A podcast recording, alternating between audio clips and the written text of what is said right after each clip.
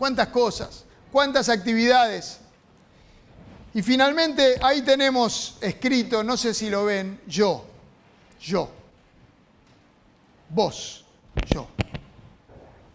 Hay muchas cosas por hacer en nuestras vidas, porque mi vida, mi vida, además de todos estos ministerios y actividades que la iglesia propone, mi vida tiene que ser un testimonio. Mi vida personal tiene que ser un testimonio de lo que Dios hace, lo que Dios puede hacer en las personas. Es mi responsabilidad llevar el Evangelio. El Señor no nos va a preguntar, ¿qué hizo tu iglesia eh, para llegar a las personas? No, no, no va. ¿Qué hiciste vos para llegar a las personas? Es la pregunta que nos va a hacer el Señor. Yo en todo esto, pero todos los días, sirviendo al Señor. Claro, hay muchas decisiones que tomar. Hay veces encrucijadas, ¿no? Hay tanto por hacer. Estamos viviendo nuestras vidas y se nos presentan eh, un montón de situaciones y, hay un montón de ministerios y un montón de cosas por hacer y, y bueno, quizás estamos en una encrucijada. Y yo pensaba en el pueblo de Dios, que eso somos nosotros, el pueblo de Dios, la iglesia, pero vamos a remontarnos un poquito para atrás y pensar un poquito en el pueblo de Israel cuando ellos eran esclavos en Egipto. ¿Se acuerdan? Más o menos. ¿eh? Hablamos unos mil 400, 1500 años antes eh, de Cristo, ¿sí? esclavos en Egipto, y llega la liberación. Habían estado esclavos muchos años, 430 años de esclavitud vivieron en Egipto, y llega la liberación que Dios hace con ellos eh, con mano poderosa, dice la Biblia, y envía las plagas a Egipto. ¿Se acuerdan de alguna de las plagas? Iba a pedir a los chicos que me digan, pero. Bien, gracias. Acá, bueno, está. ¿Alguna plaga? Las abejas, los insectos o las moscas, está bien, está muy bien. ¿eh? las moscas, ¿no? Y langostas, dicen por ahí. Qué espíritu de niños tenemos ¿eh? ahí. Las ranas, ¿qué otra cosa? Langostas las úlceras, granizo, sangre, el agua que se convierte en sangre, no escucho más, tinieblas y la muerte de los primogénitos, final, ¿eh? la décima plaga, la muerte de los primogénitos, mostrando Dios todo su poder en Egipto, ¿no? Y es liberado el pueblo luego de la muerte de los primogénitos y la Pascua, eh, cuando el ángel pasa por las puertas que tenían pintados con sangre su dintel eh, y no entra a esas casas. Eh, cuando hay este clamor y dolor en Egipto, luego de estas diez plagas, el pueblo de Israel es liberado de esa manera y Faraón los deja ir, váyanse, váyanse. y se van y se van con las riquezas de Egipto, porque Dios hace que los egipcios le den sus riquezas eh, al pueblo de Israel. Y entonces llegamos a Éxodo capítulo 14. Y quería que veamos eh, brevemente. Éxodo capítulo 14, los primeros versículos dicen, el Señor habló con Moisés y le dijo, ordénales a los hijos, a los israelitas que regresen y acampen frente a Piairot, entre Migdol y el mar que acampen junto al mar frente a Baal Zephón. Qué interesante, ¿no? A veces uno cuando lee los nombres y nombres dice, ¿qué son los tantos nombres que hay que leer? Lo pasamos rápido, pero es muy interesante porque Dios libera al pueblo de Israel. Salen, eh, salen de Egipto todo el pueblo, como un millón de personas que salen de Egipto con sus animales, con todo lo que tenían. Y cuando están avanzando, Dios le dice a Moisés, que dice ahí, que regresen, que den vuelta. Ya habían tomado un camino, pero Dios le dice que vuelvan para atrás y se metan en un lugar que es entre todos estos nombres que escuchamos. Que den la vuelta y vayan acá. Y Migdol, ¿qué era Migdol? Migdol era un desierto intransitable. No se podía pasar por ahí, no podían avanzar por Migdol. Baal Zephón, eh, por otro lado, tenían por un lado el desierto intransitable, por el otro lado Baal Zephón. ¿Y qué es Baal Zephón? Una montaña intransitable. No podían transitar por ahí tampoco. Entonces el desierto por donde no se podía ir, la montaña por donde no se podía ir y adelante el mar, intransitable, por donde no se podía ir. Dios los mete en ese lugar, en ese preciso lugar a donde estaban atrapados y el único lugar de salida era volver para atrás, no, como el mar. No me spoileen la historia, se los pido. Ya conocemos la historia, pero vamos a ubicarnos en la cabeza de, de Moisés y del pueblo de Dios en este momento. El único lugar de salida posible para atrás y atrás Faraón, que los había dejado salir de Egipto, se arrepintió y dijo a este Dios con estas diez plagas se, les acabó, se le acabó todo el poder. Así que ahora sí voy a perseguir a los, eh, a los hebreos y van a ver lo que va a pasar, los voy a matar a todos. Con 600 carros de guerra, de batalla, sale a perseguirlos. Atrás venía el ejército más poderoso del mundo en ese tiempo, Egipto. En, los noticieros estos días mostraban, o, en los diarios, mostraban la diferencia en, en armamentos entre Rusia y Ucrania. No sé si lo vieron eh, eso. No, sé cómo saben, pero pongamos que eh, los armamentos de Rusia y de Ucrania, la gran diferencia que hay, pero los dos tenían sus armamentos. En este caso, no. Egipto, una potencia mundial con todo el armamento, todos los carros, los jinetes, los soldados. Israel, un pueblo que había estado esclavo 430 años, saliendo al desierto con lo que tenía.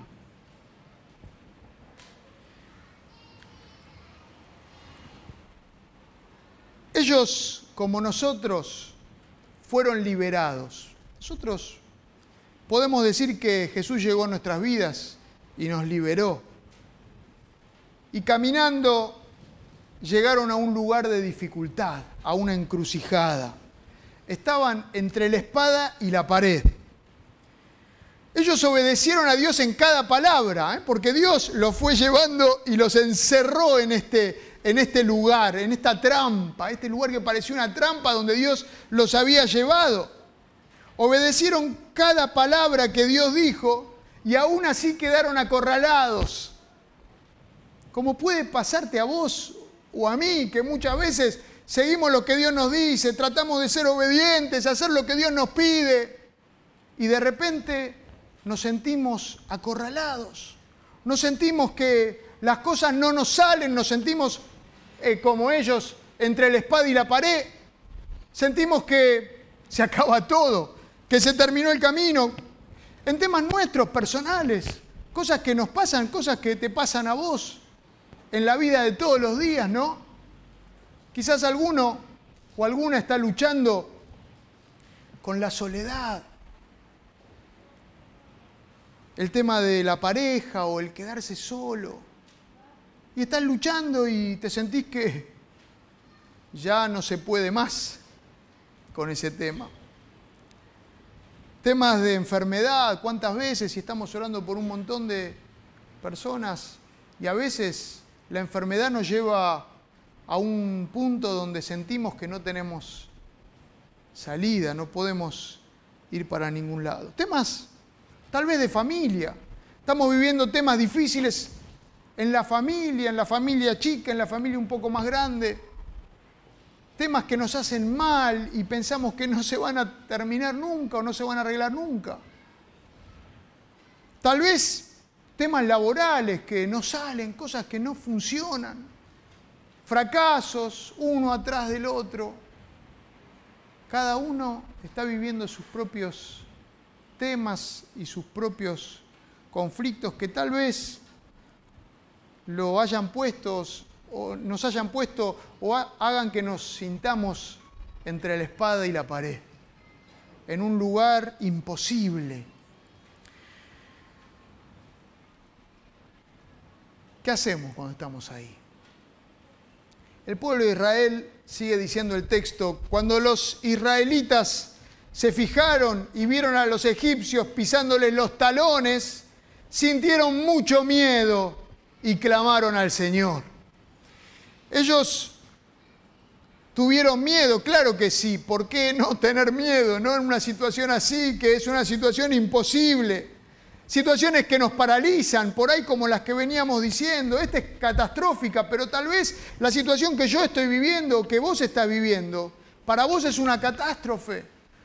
Para vos es algo que te paraliza, que te llena de miedo, de temor. Ellos tuvieron miedo y temor y muchas veces nos pasa a nosotros también y ese miedo nos paraliza.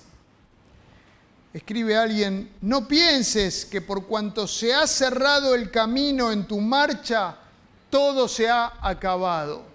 No pienses eso. Todavía nada está terminado. Otro escritor dice, alimenta tu fe y tu temor se quedará anémico hasta morir.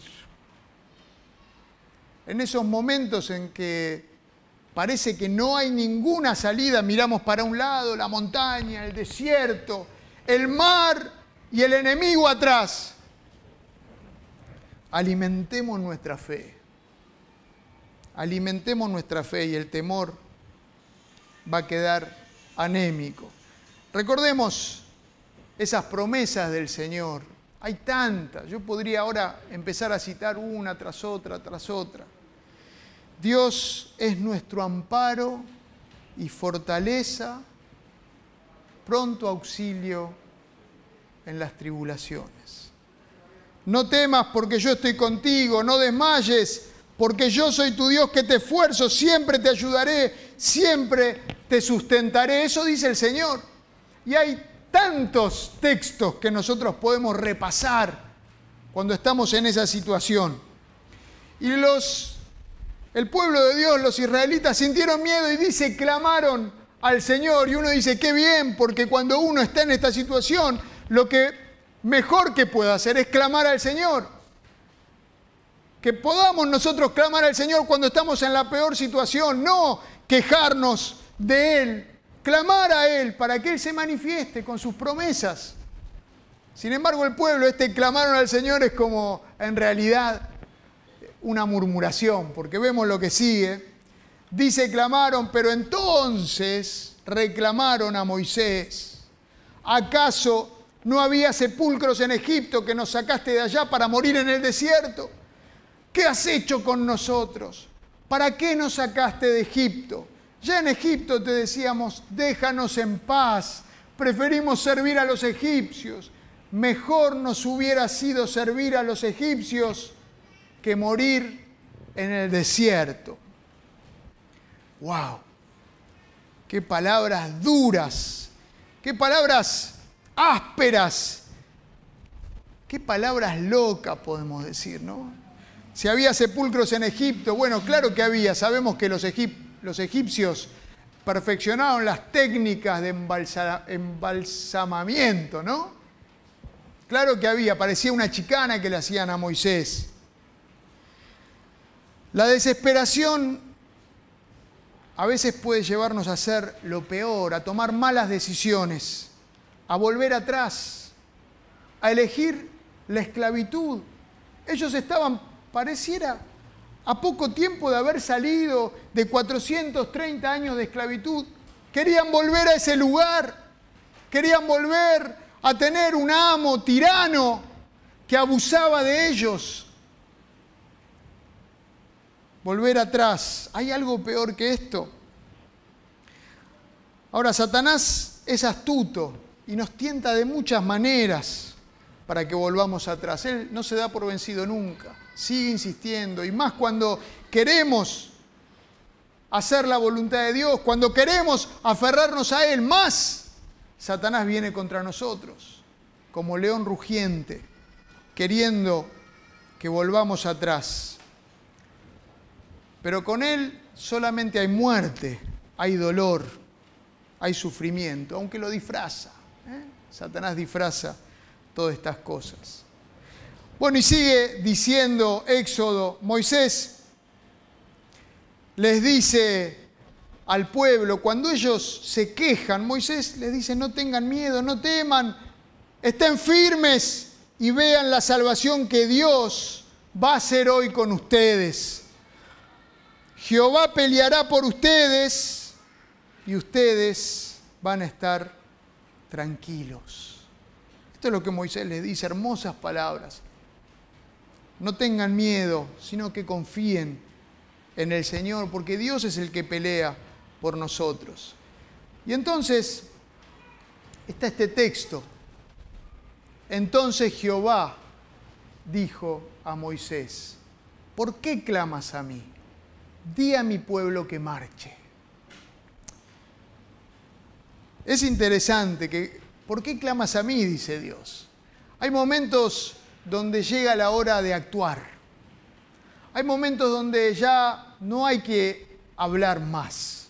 Hay que actuar, hay que tomar las armas, ir hacia adelante. A veces oramos por temas y seguimos orando y seguimos orando a pesar de que tenemos que dar pasos, pero no queremos dar. A veces pareciera que es más cómodo estar orando que hacer lo que tenemos que hacer. Por eso Dios acá le dice, ¿por qué estás clamando? Avanzá, avanzá. Di a mi pueblo que marche, dice el Señor.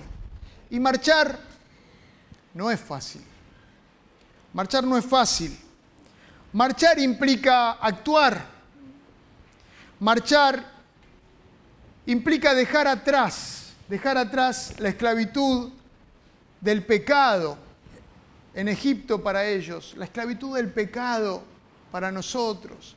Como nos dice en Colosenses, que hagamos morir al viejo hombre que está en nosotros, sus malos deseos, las impurezas, la fornicación, la idolatría, que hagamos morir todo eso, dejar.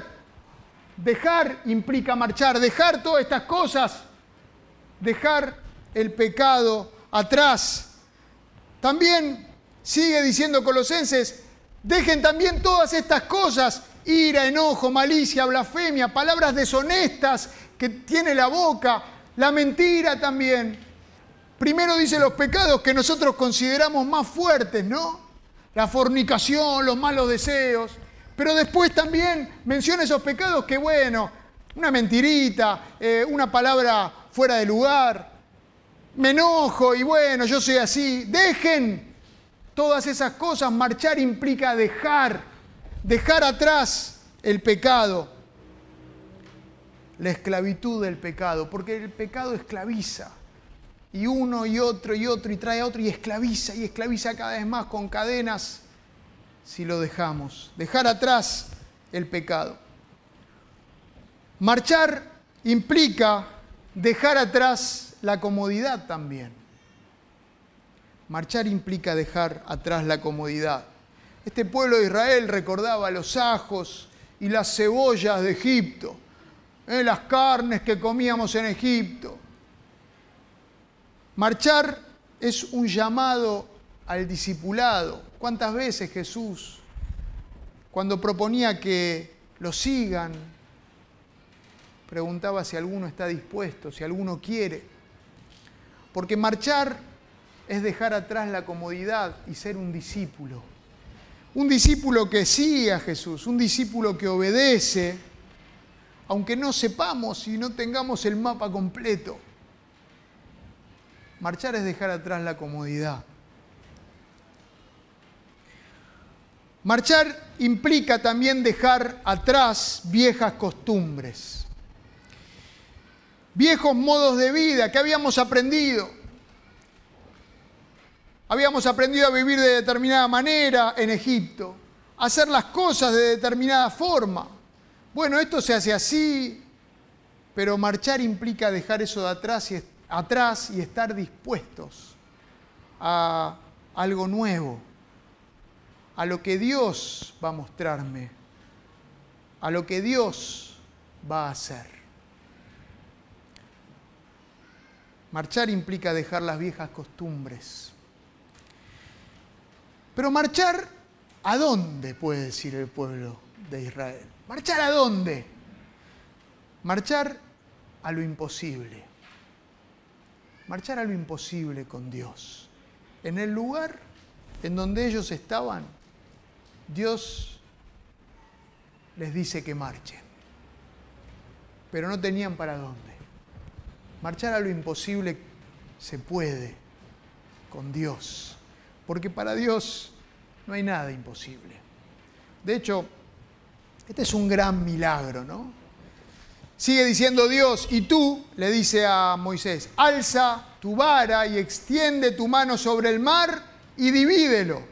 Y entren los hijos de Israel por medio del mar, en seco. Este texto es interesante porque hay muchos que, tratan de verlo y dicen que no, que esto no fue así, que en realidad el pueblo de Israel no había pasado por el mar rojo, sino que pasó por una sección que había juncos, que era el mar de juncos. ¿Escucharon hablar de esto? ¿Eh? El, el, mar de juncos, y entonces ahí el agua era más baja y con un poco de viento, que vino un viento, entonces el agua bajó un poco más y pudieron pasar por ahí el pueblo de Israel. ¿Lo escucharon esto? Ahora, díganme cómo se ahogaron todos los egipcios ahí en el mar de Junco. Muchos no pueden creer que Dios hace milagros, pero nosotros creemos que Dios hace milagros. Amén. Nosotros creemos que Dios hace milagros, que para Dios no, no hay nada imposible. Y yo creo que el agua del mar se abrió y era como un muro a la izquierda y un muro a la derecha y el pueblo de Israel pasó en seco por en medio del mar rojo. Un gran milagro de parte de Dios, como las diez plagas. Y ahora pasar por el mar para ir camino a la tierra prometida. El mar esperó que pasen todos los, Dios, perdón, esperó que pasen todos, todo su pueblo y después se cerró y ahí murieron. ¿eh? Y vieron los israelitas los cadáveres de aquellos que los habían esclavizado, dominado y abusado de ellos tanto tiempo, de los egipcios. Dios no necesitaba a Moisés para hacer este milagro. No necesitaba que levante Moisés ninguna vara. No necesitaba que Moisés haga nada. Sin embargo, Dios usa a personas dispuestas. Dios usa a los que están dispuestos para hacer su obra. Dios usa a los que están dispuestos para hacer su obra milagrosa. Hay mucho por hacer, mucho por hacer muchas cosas, hay ideas que queremos poner, llevar a la práctica, muchas cosas por hacer, hay mucho por delante. La pregunta es, ¿qué vas a hacer vos? ¿Qué vas a hacer? Di a mi pueblo que marche, dijo el Señor. Iglesia, iglesia Jesús esperanza para vos, a marchar tenemos mucho por hacer.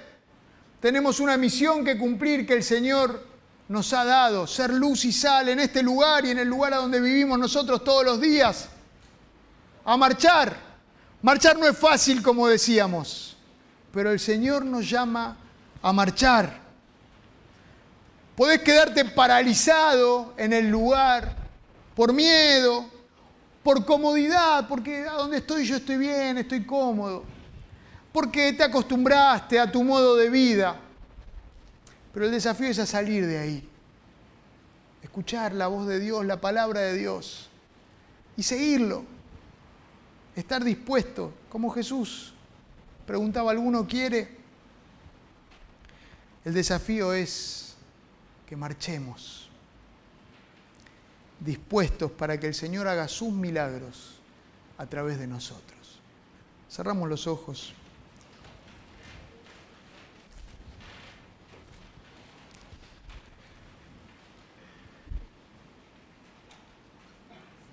Tenemos, este momento para pensar y reflexionar, porque si estás ya sirviendo al Señor, qué bueno.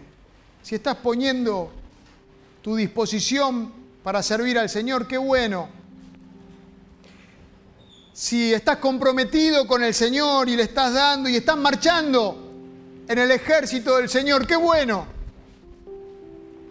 Pero si estás dudando y estás anhelando volver atrás, estás anhelando la comodidad, si estás anhelando volver a tus costumbres o a un modo de vida tranquilo, el desafío es que te animes a comprometerte y marchar. Marchar por el Señor. Marchar con el Señor. Hay mucho por hacer. Podés sumarte en esta gran familia para que seas cuidado, para que seas cuidada, pero también para que cuides a otros, para que hagas bien a otros. Hay mucho por hacer. Es tiempo de marchar. Señor, nos ponemos delante tuyo y escuchamos tu llamado a comprometernos con vos. Escuchamos tu llamado a marchar en tu poder. Señor, te pido que nos ayudes a dejar atrás el pecado, que nos ayudes a dejar atrás la comodidad o nuestra forma de vivir, nuestras costumbres y que nos sumemos a tus filas. Sí, Señor, queremos, queremos que nos uses con poder para hacer tu obra milagrosa. En nosotros, a través de nosotros, en este barrio, alrededor nuestro. Lo pedimos en el nombre de Jesús. Amén y amén. Que Dios nos bendiga.